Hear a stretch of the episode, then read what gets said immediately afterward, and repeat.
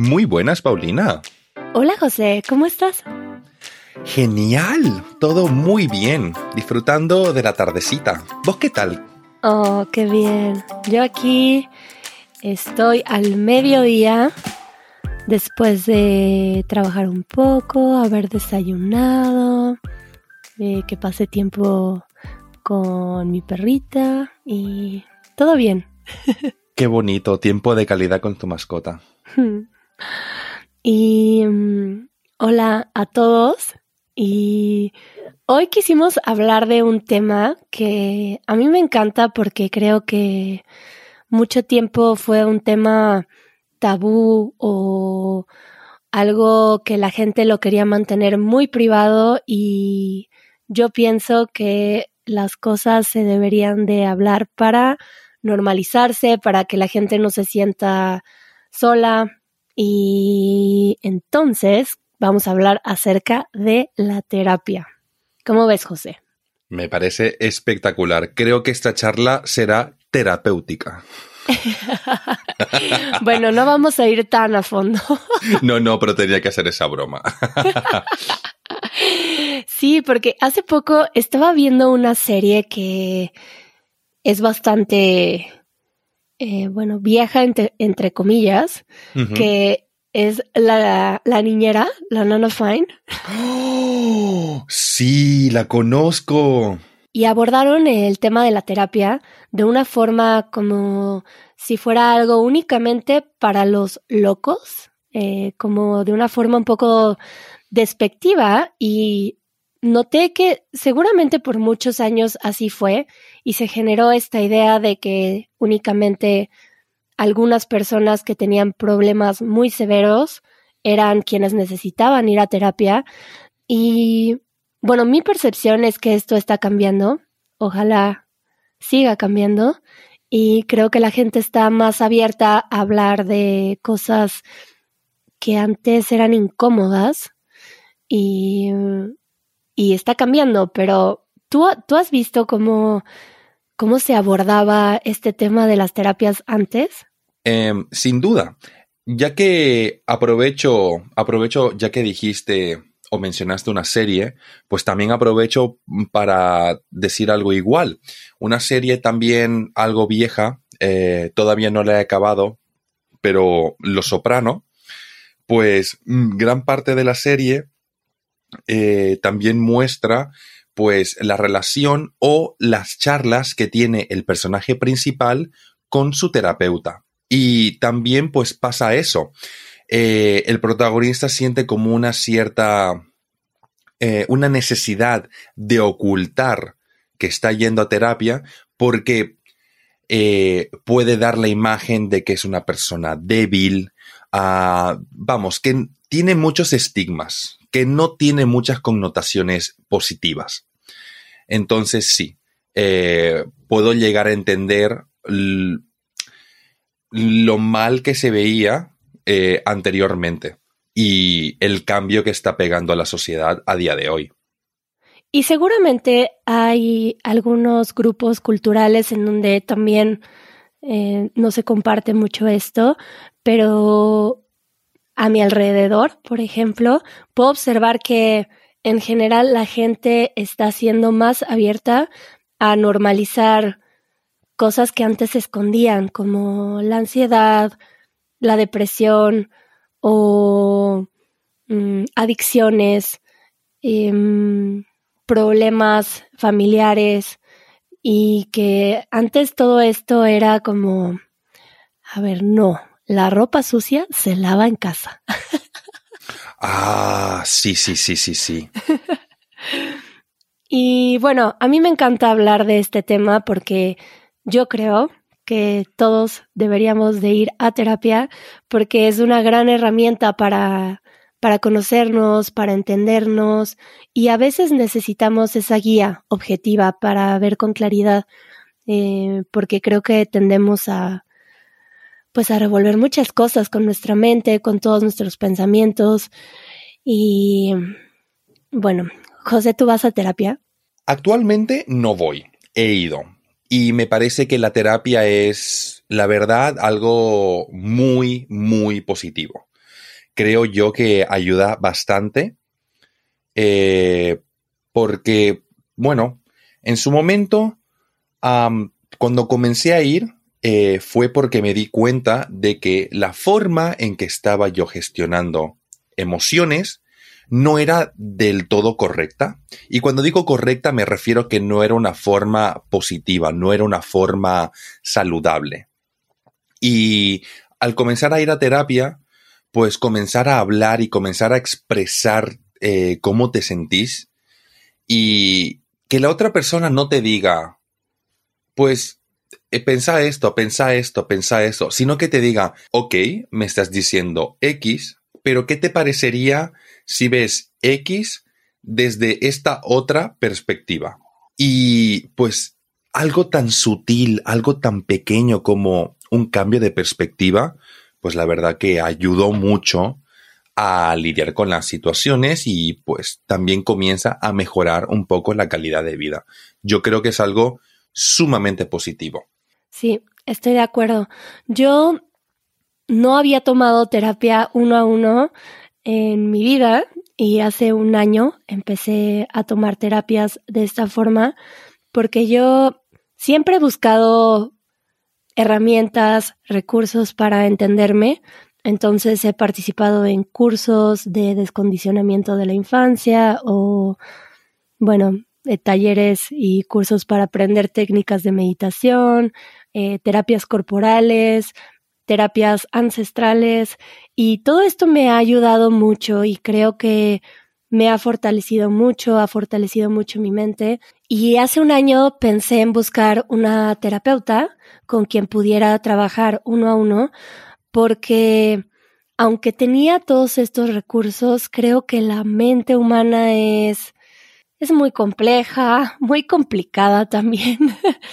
y creo que a partir de absorber tanta información de tantas técnicas y, bueno, tanto que había tomado yo, creo que me volví experta en tapar cosas o engañarme o trabajar cosas a un nivel superficial por la información que tenía y a veces me cuesta trabajo pues irme a donde tengo que ir, al fondo de mi subconsciente, a ver cosas que no quiero ver.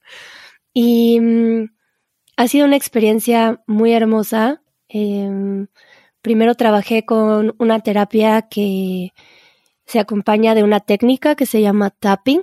Vale, ¿en qué consiste?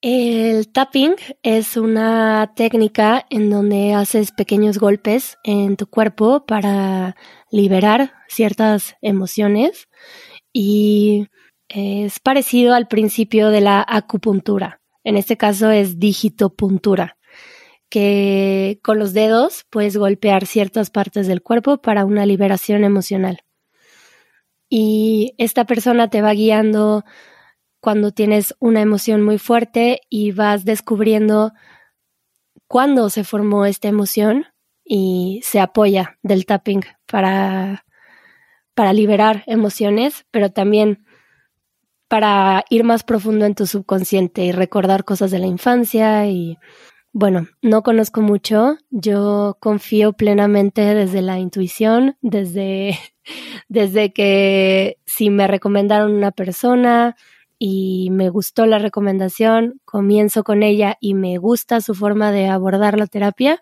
confío plenamente en lo que me diga. Eh, y esto me ayudó mucho.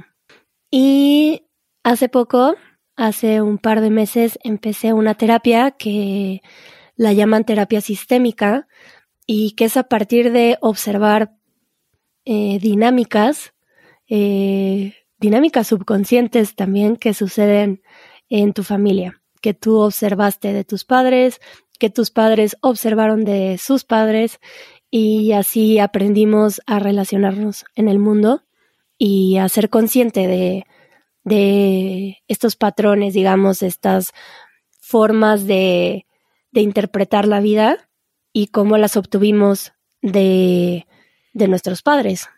Y mm, ha sido interesante. Eh, claro que obtenemos cosas positivas y negativas, entonces las que no nos están ayudando mucho, bueno, yo considero que está muy bien hacerlas conscientes para, para no repetirlas. Precisamente. Eh, entonces es breve mi experiencia en terapia y creo que me tardé.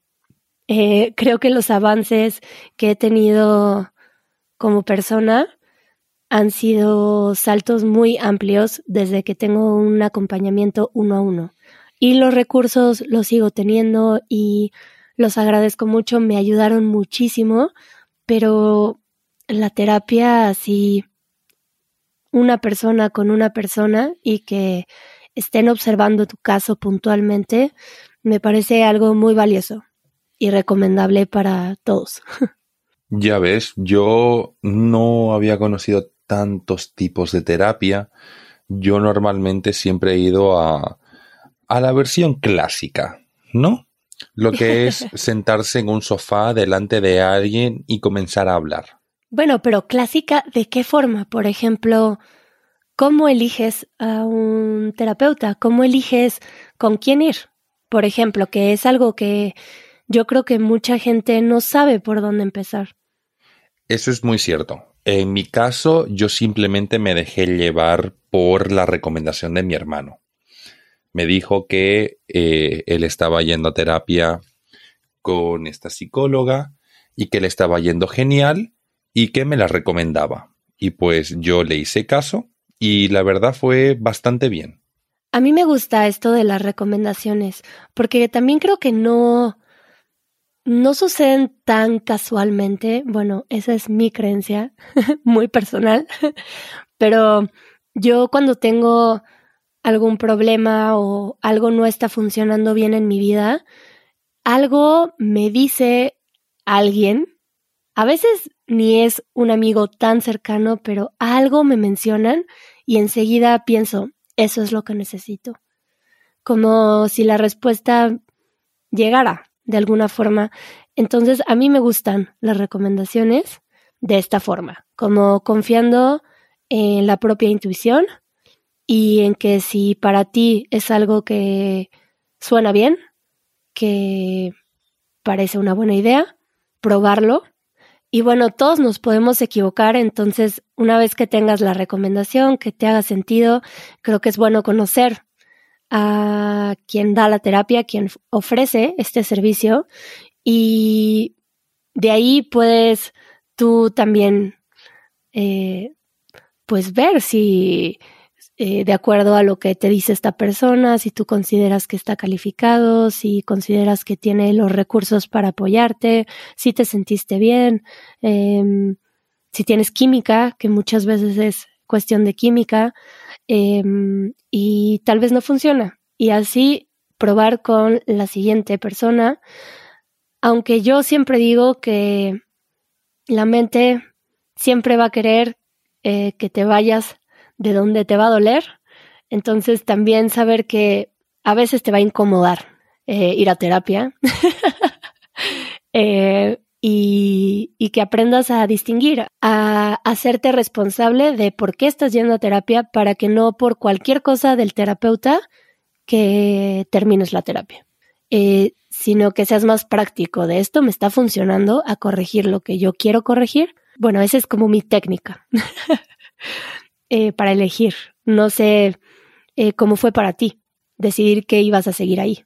Yo seguí porque eh, yo estuve con la misma terapeuta durante una temporada y principalmente lo hice porque sentí una conexión, sentí que me estaba escuchando y que me estaba entendiendo y al mismo tiempo yo soy yo me considero una persona muy abierta, muy social. O sea que no me cuesta abrirme eh, relativamente, ¿no? Abrirme un poco hacia las demás personas.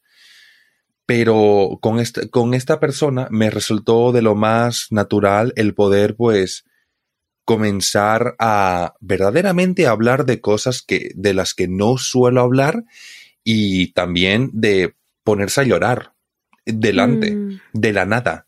De que sientes esa confianza, ¿no? Exacto, exacto. Además también otro motivo que me hizo que me quedara con ella fue principalmente también eso, el, impacto emocional que estaba teniendo conmigo. Porque yo soy una persona a la que le cuesta mucho llorar. Para mí, si yo lloro, significa que algo verdaderamente serio ha pasado. Y con esta, y con esa terapeuta, pues comencé básicamente, no a sollozar, pero comencé verdaderamente a manifestar mis, mis emociones y es, siempre era una sensación sanadora. Después de, de, llorar me sentía muchísimo mejor. Y eso también fue un motivo por el cual por el cual me quedé con ella, porque sentía que estaba funcionando. Oye, antes de continuar con este tema, voy a mencionar para ustedes que nos escuchan y que tal vez no saben que tenemos sesiones de conversación todos los días en donde estamos una hora eh, hablando de algún tema específico. De lunes a jueves tenemos un tema y los viernes es un poco más libre porque es para todas las membresías. Pero en estas sesiones sucede algo muy bonito porque bueno, no es terapia. Pero pueden llegar a ser terapéuticas. Pero es muy lindo porque son personas distintas eh, y en esta diversidad hay opiniones diferentes y creo que es un espacio muy lindo de mucha confianza para practicar español porque para eso estamos, para tener paciencia de, de escuchar de entender que cuando estás aprendiendo un idioma toma tiempo hablar con fluidez. Y yo recomiendo que si quieren empezar a hablar en español, que busquen estos espacios seguros. Eh, hubo alguien que me escribió que me dijo que prefería empezar uno a uno y después unirse a las sesiones de conversación. Y bueno, si estás empezando y eso funciona para ti, eh, también está bien. Pero para quienes les gusta hablar en grupo, eh, creo que pueden ver que hay otras personas que aprenden como ustedes y pueden motivarse a través de ellas y la pasamos muy bien, ¿verdad, José? Siempre. Además, no hay nada más divertido y bonito que ver cómo gente porque una cosa es que vos te pongas a hablar, ¿no? Porque sos el dinamizador, entre comillas, pero no hay nada mejor que luego ver cómo todos los participantes comienzan a hablar entre ellos. Y se mm. genera una, una conversación de lo más casual, natural y bonita. Entonces, si les interesa formar parte de esta membresía, les dejamos el link de nuestras membresías en las notas del episodio y pueden ver si es esta la que les gusta, que se llama Daily Conversations Membership, o pueden ver si también les conviene otra membresía. Y bueno, además de esto, de cómo elegir tu terapia, pues luego viene otra limitante que creo que existe para muchas personas, porque también existió para mí, que es el costo de la terapia. Ah, amiga, ah, amiga, creo que precisamente has tocado un tema pues también un poco importante, porque como bien dijiste, y yo comparto esta opinión, que es la de que todo el mundo debería ir a terapia porque es muy beneficioso, estoy completamente de acuerdo. Sin embargo, yo creo que la terapia, ir a terapia, creo yo que es una es un cierto privilegio, porque aunque todo el mundo necesite ir, eh, no todo el mundo se lo puede permitir. Por supuesto. Yo creo que yo mucho tiempo tomé otro tipo de terapias, por ejemplo, corporales o talleres, justamente porque encontraba en esos espacios la posibilidad de hacer intercambios eh, y que no pagaba, por ejemplo. Y pude tomar estos recursos o, por ejemplo, eh, pues eh, tomar un curso de Vipassana en realidad no tiene ningún costo, es a partir de donaciones, entonces mucho tiempo de mi vida tomé estos recursos que también está muy bien que se sepa que siempre existe apoyo sin costo de alguna forma, ¿no? Eh, aunque entiendo que también es un privilegio cultural tener acceso a estas cosas. Entonces también eh, está bueno hacer nuestra parte, quienes podamos, de comunicarlo o de guiar a la gente a estos espacios, porque entiendo, ir a terapia para mí es una inversión, una inversión, así como el seguro de gastos médicos. Uy, sí. Para mí ir a terapia es esto, mantener mi salud mental y ser feliz, eh, creo que me lleva a mejores cosas en la vida, entonces para mí es una inversión y es una inversión que no siempre pude hacer y que ahora tengo la posibilidad de hacer y que se entiende que no todos tienen. Eh, pero mm, creo que también hay otros recursos. Por ejemplo, hace poco estaba en un grupo de personas y había una terapeuta en el grupo y estaba hablando una chica adolescente acerca de, de algo que le costaba trabajo manejar eh, emocionalmente y ella se ofreció a ponerse al servicio de las personas que estaban ahí, diciendo que ella era terapeuta y que si necesitaban escucha, que ella estaba al servicio. Es decir, gratuito y que ella estaba dispuesta a, escucharlos, porque se entiende que a veces mm, la gente no tiene la posibilidad de pagar y además de que son precios altos. O sea, las terapias en México cuestan yo creo que las más accesibles 25 euros, 20 euros, em, algunas de 45 euros, incluso más, 50, eh, 60 y de ahí para arriba, seguro. es que mm, escuchas los precios y no quiero decirlo, pero como que se te quitan las ganas, ¿no? Entre comillas, entre comillas. Sí, pero bueno, entonces yo diría que para la gente que tiene la posibilidad y que a veces suena algo muy costoso, que puedan abrirse a verlo desde una inversión, porque es una gran inversión en la vida. Y para quienes no tienen la posibilidad, que puedan abrir su mente, sus oídos, porque tal vez pueden llegar a un espacio en donde alguien ofrezca sus servicios de forma gratuita, eh, porque creo que eh, es muy valioso ser escuchados también, ¿no? Mil por ciento. Creo que eso es algo que también mucha gente necesita. Eh, precisamente eso, el sentirse escuchado, el sentir que alguien te está escuchando.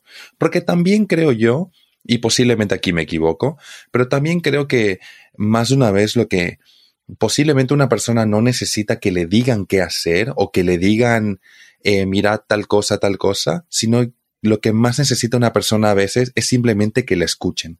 Y bueno, como yendo al siguiente tema que sería que cuál es la diferencia entre ser escuchado por un terapeuta a por amigos. eh, yo creo que tristemente no todos estamos entrenados para escuchar. Eso es muy cierto. Eso es muy cierto. Creo yo que un amigo, un amigo te va a escuchar y siempre estará ahí por vos, ¿no? Pero creo que mm, hay cosas que los amigos no pueden manejar, a menos que tu amigo sea un terapeuta o sea un psicólogo. Entonces, en ese caso, eso es otra cosa. o hay gente que bueno, que tiene un don natural de escucha y que seguramente ayuda mucho que te escuche un amigo o una amiga. Eh, yo te puedo decir que también tengo ciertos amigos que me ayudan mucho cuando hablo con ellos o con mi madre, por ejemplo. Me ayuda mucho hablar con ella y así entenderme mejor. Pero cuando lo hago con un terapeuta, yo creo que es muy valioso que alguien que está completamente fuera de tu contexto social sea quien te escuche de una forma objetiva y te va a escuchar como un ser humano, no como, como un amigo o un, o un hijo o un hermano. Y eso también tiene mucho valor porque hay una objetividad que es difícil tener cuando alguien te conoce y tiene una relación contigo. Cierto, completamente. Entonces, pues ahí nuestra reflexión acerca de terapia, porque yo estoy contenta de estar yendo a terapia y lo quería compartir. pues muchas gracias por compartirlo. Eh, y nos escuchamos pronto, José. Nos escuchamos prontito. Adiós. Adiós.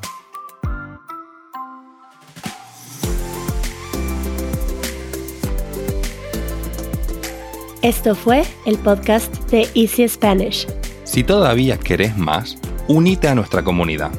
Nuestros miembros reciben una transcripción interactiva, El vocabulario más importante de cada minuto directamente en la portada del podcast. y un after show después de cada episodio. Para más información, visita easy-spanish.org diagonal community.